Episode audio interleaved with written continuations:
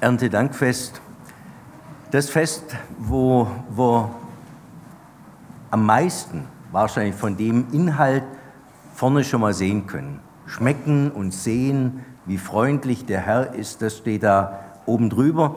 Und ich möchte Sie einladen in diesem Gottesdienst zu einem Grundimpuls der Dankbarkeit. Grundimpuls der Dankbarkeit. Ich habe Ihnen einen ganzen Schwung an äh, Früchten mitgebracht und wenn Sie vielleicht so ein kleines bisschen schmecken, was könnten davon oder spüren fast, wie das, wie das schmeckt. Bei ein paar Sachen ist vielleicht möglich, aber wir wollen es weiter ausdehnen. Nicht nur auf diese Gaben, die Gott uns gegeben hat, sondern das noch weiter sehen, neben den Früchten und dem, was Gott uns für das Essen gibt, die Schönheit der Welt, die wir gerade besungen haben. Liebenzeller Mission hat uns noch geschrieben, dass wir es doch in die Gottesdienste auch noch reinbringen sollen, die Dankbarkeit, dass die Missionare gut durchgekommen sind in Japan bei diesem riesen Taifun. Unsere Kinder sind in Japan, dann empfindet man das nochmal anders und ist nochmal ganz anders berührt davon. Dankbarkeit diamantene Hochzeit, 60 Jahre verheiratet sein, ihr Laugsmanns. Da kann man nur danken, das haben wir vorher so kurz miteinander schon angesprochen. Gott sei Dank, ja, wenn man überlegt, wem denn sonst? Klar, wir können Menschen auch viel danken und haben viel zu verdanken, aber letztendlich der, der dahinter steht, ist Gott. Gott sei Dank und das aus einer großen Überzeugung, weil alles Wesentliche von Gott kommt. Er ist der große Geber und ich wünsche mir immer so, dass das viel mehr unser Denken noch erfüllt. Dass Gott nicht der ist mit dem erhobenen Zeigefinger, sondern dass Gott der ist, der der große aus Überzeugung Schenker ist. Das ist sein, sein Wesen. In einem der äh, den Danklieder haben wir das früher so gesungen, gell? Nun danket alle Gott mit Herzen, Mund und Händen. Uralter Text, 180 vor Christus schon gedichtet worden, im Buch Sirach kann man das nachlesen. Und der, der es dann auch in Liedform reingebracht hat, der hat eigentlich nur so ein bisschen noch was eingefügt. Mit Herzen, Mund und Händen.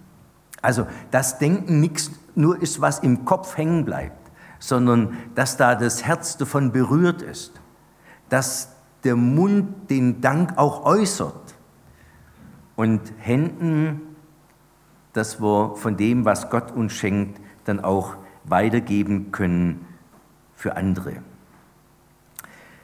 Ich glaube, das Große ist, dass wirklich letztendlich alles dann auch zum Anstoß des Dankes werden kann. Jede Johannisbeere ein handfester Beweis seiner Fürsorge, jeder Schmetterling eine Kostprobe seines Könnens, jedes Kind eine Demonstration seiner Liebe und jeder Sonnenaufgang ein großer Beleg für die Schöpferkraft Gottes. Und wir alle sind jetzt miteinander eingeladen, Gott zu danken. Heute klar am Erntedankfest, aber es wäre ja viel zu wenig.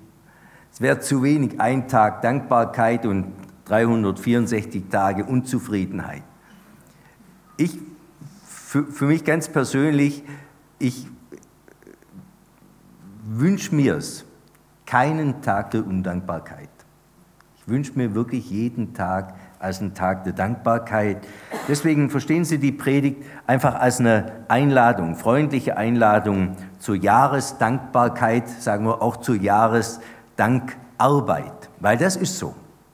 Sobald ich ins Nachdenken komme und auf den Blick auf das richte, was Gott schenkt, wird mein Herz neu berührt. Aber das ist Arbeit, das haben wir in der Einleitung schon gehört.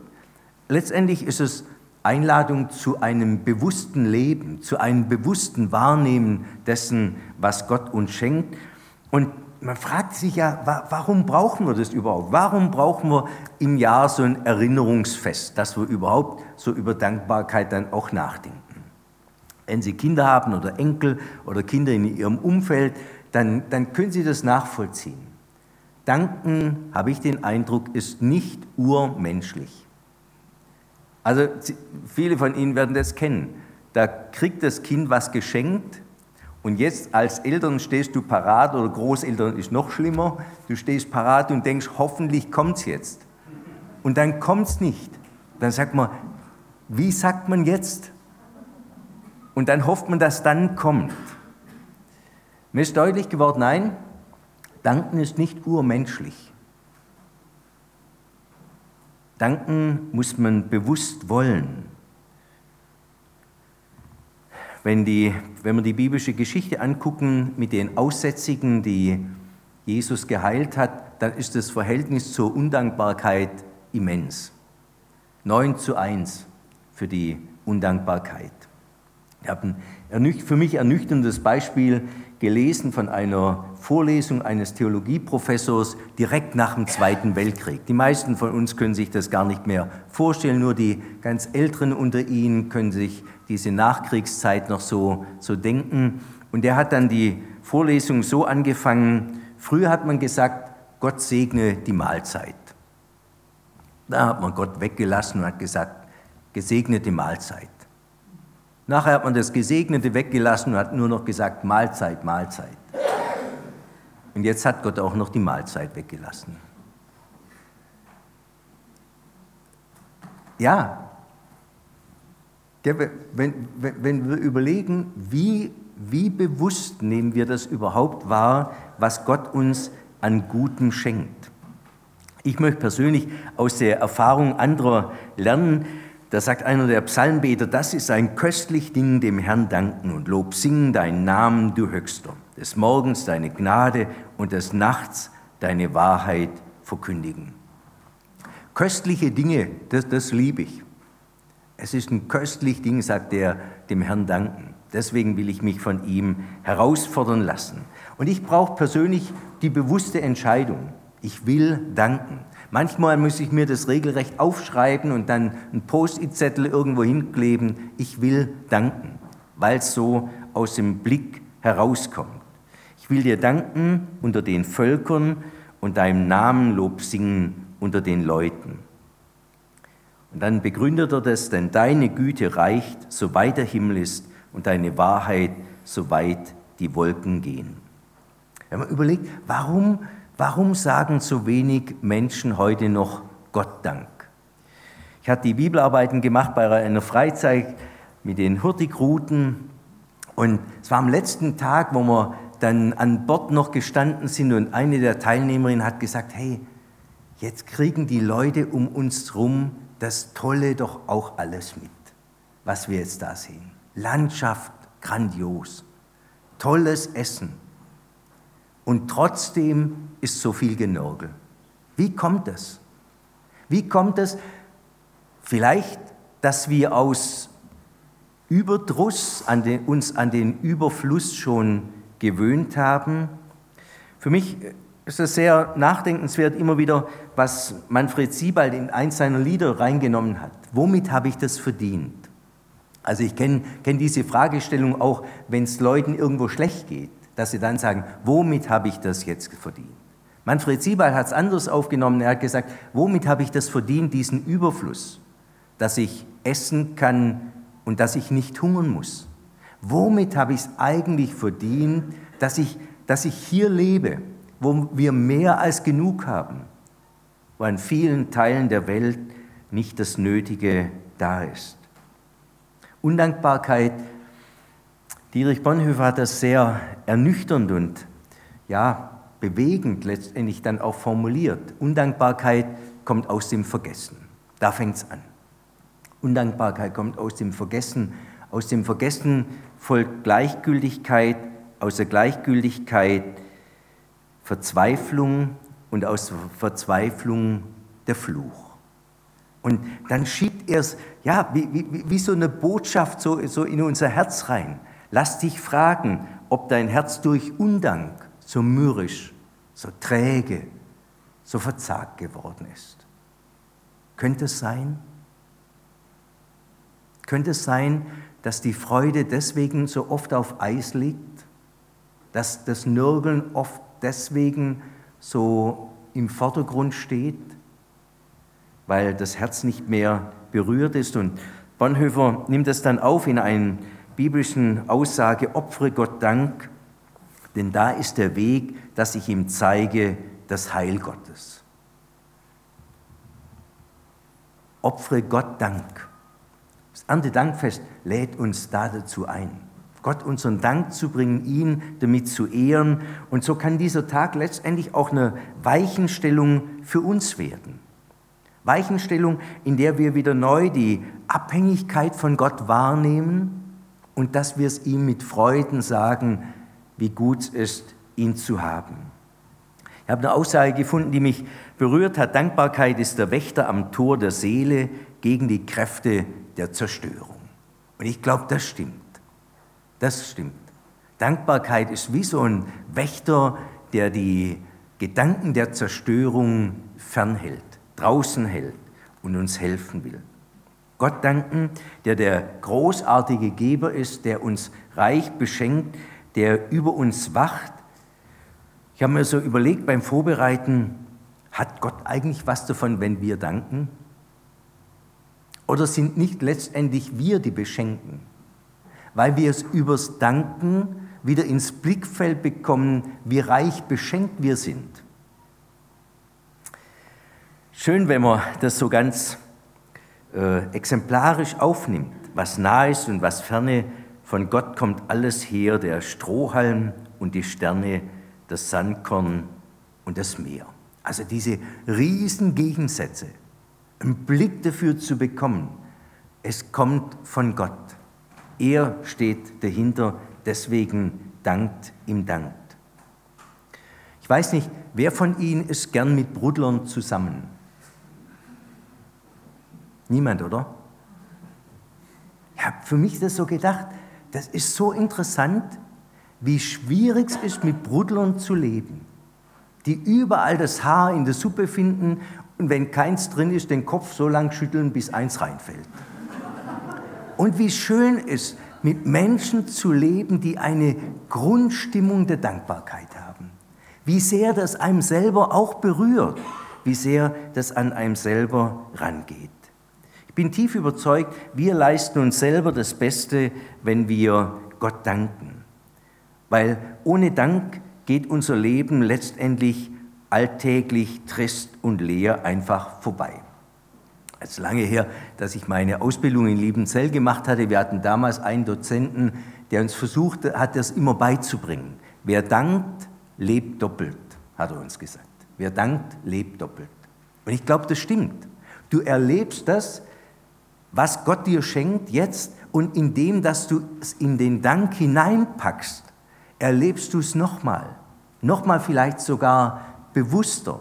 Wer dankt, lebt doppelt und es ist der Weg, der am besten wirkt gegen die Sorgen.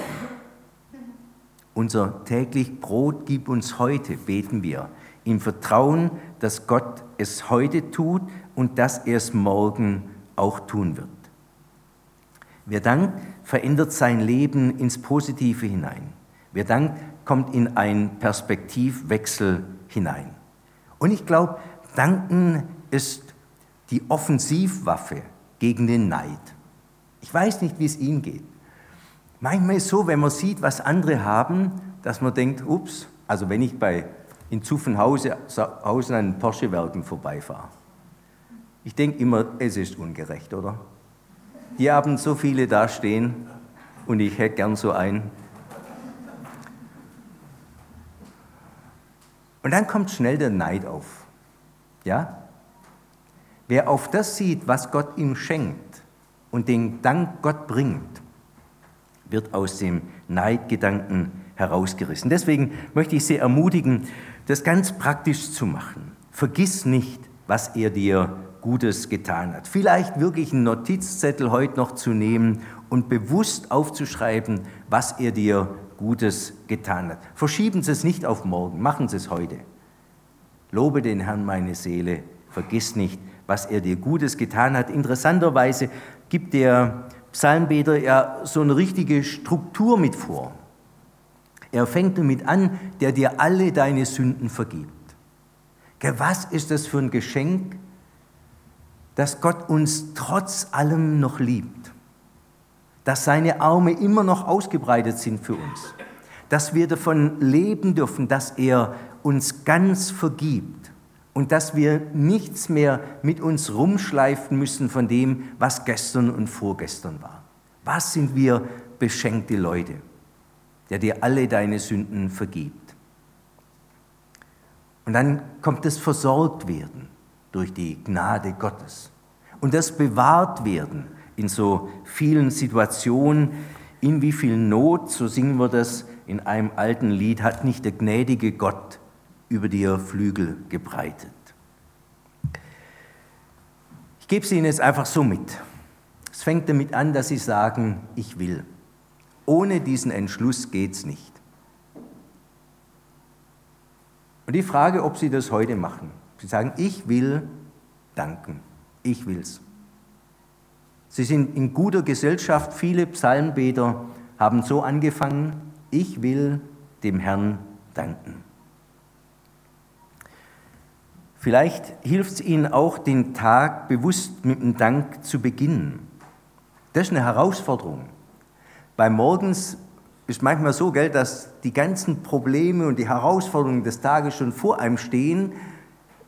Die hat man nicht gerufen, aber die sind schon alle da. Und die umkrampfen jetzt das Herz. Und dann zu sagen, jetzt fange ich bewusst an mit Danken. Martin Luther hat es mal sehr schön formuliert. Er hat gesagt, eigentlich sollte man immer das Beten mit Danken anfangen. Und er hat es dann so begründet, der Dank und die Wohltat macht das Bitten kühn und stark. Sonst ist das Gebet kalt und schwer, wenn das Herz nicht zuvor entzündet ist mit Kohlen der empfangenen Wohltat. Finde ein toller Gedanke, oder? Heiz dich erstmal ein bisschen an mit Danken und dann wirst du auch verwegen beten und verwegen von Gott was erwarten. Und dann lassen Sie uns doch füreinander Ermutiger sein. Füreinander Ermutiger sein, dankt mit mir dem Herrn, so heißt es im Psalm. Dankt mit mir. Hey, so einen kleinen Rippenstoß immer wieder den anderen zu geben, wenn sie gerade auf der, äh, auf der Spur des Jammerns sind. Einen kleinen Rippenstoß. Hey, dank doch mit mir. Dank mit mir. Lass uns einstimmen in das große Danken Gottes. Der Bibelausleger Schlatter hat es mal so gesagt, wer auch nur einen Menschen bewegt hat, Gott zu danken, der hat nicht umsonst gelebt. Ja, in dem Sinn würde ich mich freuen, nicht umsonst gelebt zu haben. Andere mit angestoßen zu haben zum Danken und damit zum eigenen Gewinn. Und vielleicht machen Sie ein Danktagebuch. Vielleicht machen Sie das mal. Hier war früher einer in der Gemeinde, der hat ein Büchchen sogar drüber geschrieben. Der hat tausend Gründe, der hat aufgeschrieben, jeden Tag, was er an Gründen hat zum Danken. Und äh, dann hat er gemerkt, es werden viel. Und dann hat man angefangen zu zählen. Und als er in die Gegend von tausend kam, hat er gesagt, wir machen das Fest der tausend Dankgründe. Und jetzt hat er ein kleines Büchchen damit geschrieben, mit lauter tollen Gründen, die er erlebt hat Gott zu danken. Vielleicht, vielleicht könnte ein Tagebuch des Dankens auch was für Sie sein. Oder wenn Sie es größer möchten, dann äh, richten Sie einfach ein Denkmal auf. Das ist in der, in der Bibel das Schöne. Gell? Immer wieder bei so besonderen Taten Gottes, dann haben die Leute ein kleines Denkmal aufgeschichtet, um deutlich zu machen, hey, wir wollen dran denken. Mir gefällt das deutsche Wort Denkmal. Also denk mal wieder drüber nach, was Gott dir doch alles getan hat. Denk mal, das Reifwerden eines Christen ist im tiefsten Grund ein Dankbarwerden, so hat es Bodelschwing ausgedrückt. Und ich finde das sehr herausfordernd. Das Reifwerden eines Christen, gucken Sie, manche von Ihnen haben doch auch schon viele Jahre auf dem Buckel mit Gott. Ich auch. Gott möge es uns schenken, dass das in unserem Leben sich durchzieht. Wir sind dankbarer geworden, damit zuversichtlicher geworden, hoffnungsfroher geworden, weil wir Gott kennen. Denn die größte Kraft des Lebens ist der Dank. So hat es der Hermann Betzel ausgedrückt. Die größte Kraft des Lebens ist der Dank. Und wir schließen, danke dem Herrn, denn er ist freundlich seine Güte währt ewiglich. Viele von Ihnen kennen das wahrscheinlich auch als Tischgebet. Da ist es gut. Aber eigentlich, eigentlich ist das was für jeden Tag. Ich würde Sie gern zum Experiment herausfordern. Ich würde Sie mal ermutigen, jeden Tag, mal eine Woche lang, jeden Tag anzufangen, morgens das Erste, dass Sie das beten. Und abends das Letzte, was Sie beten.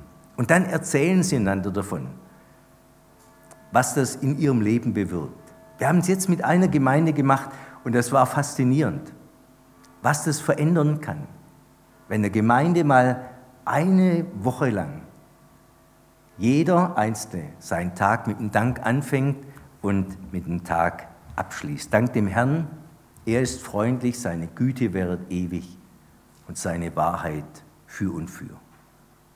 Wir wollen noch miteinander beten.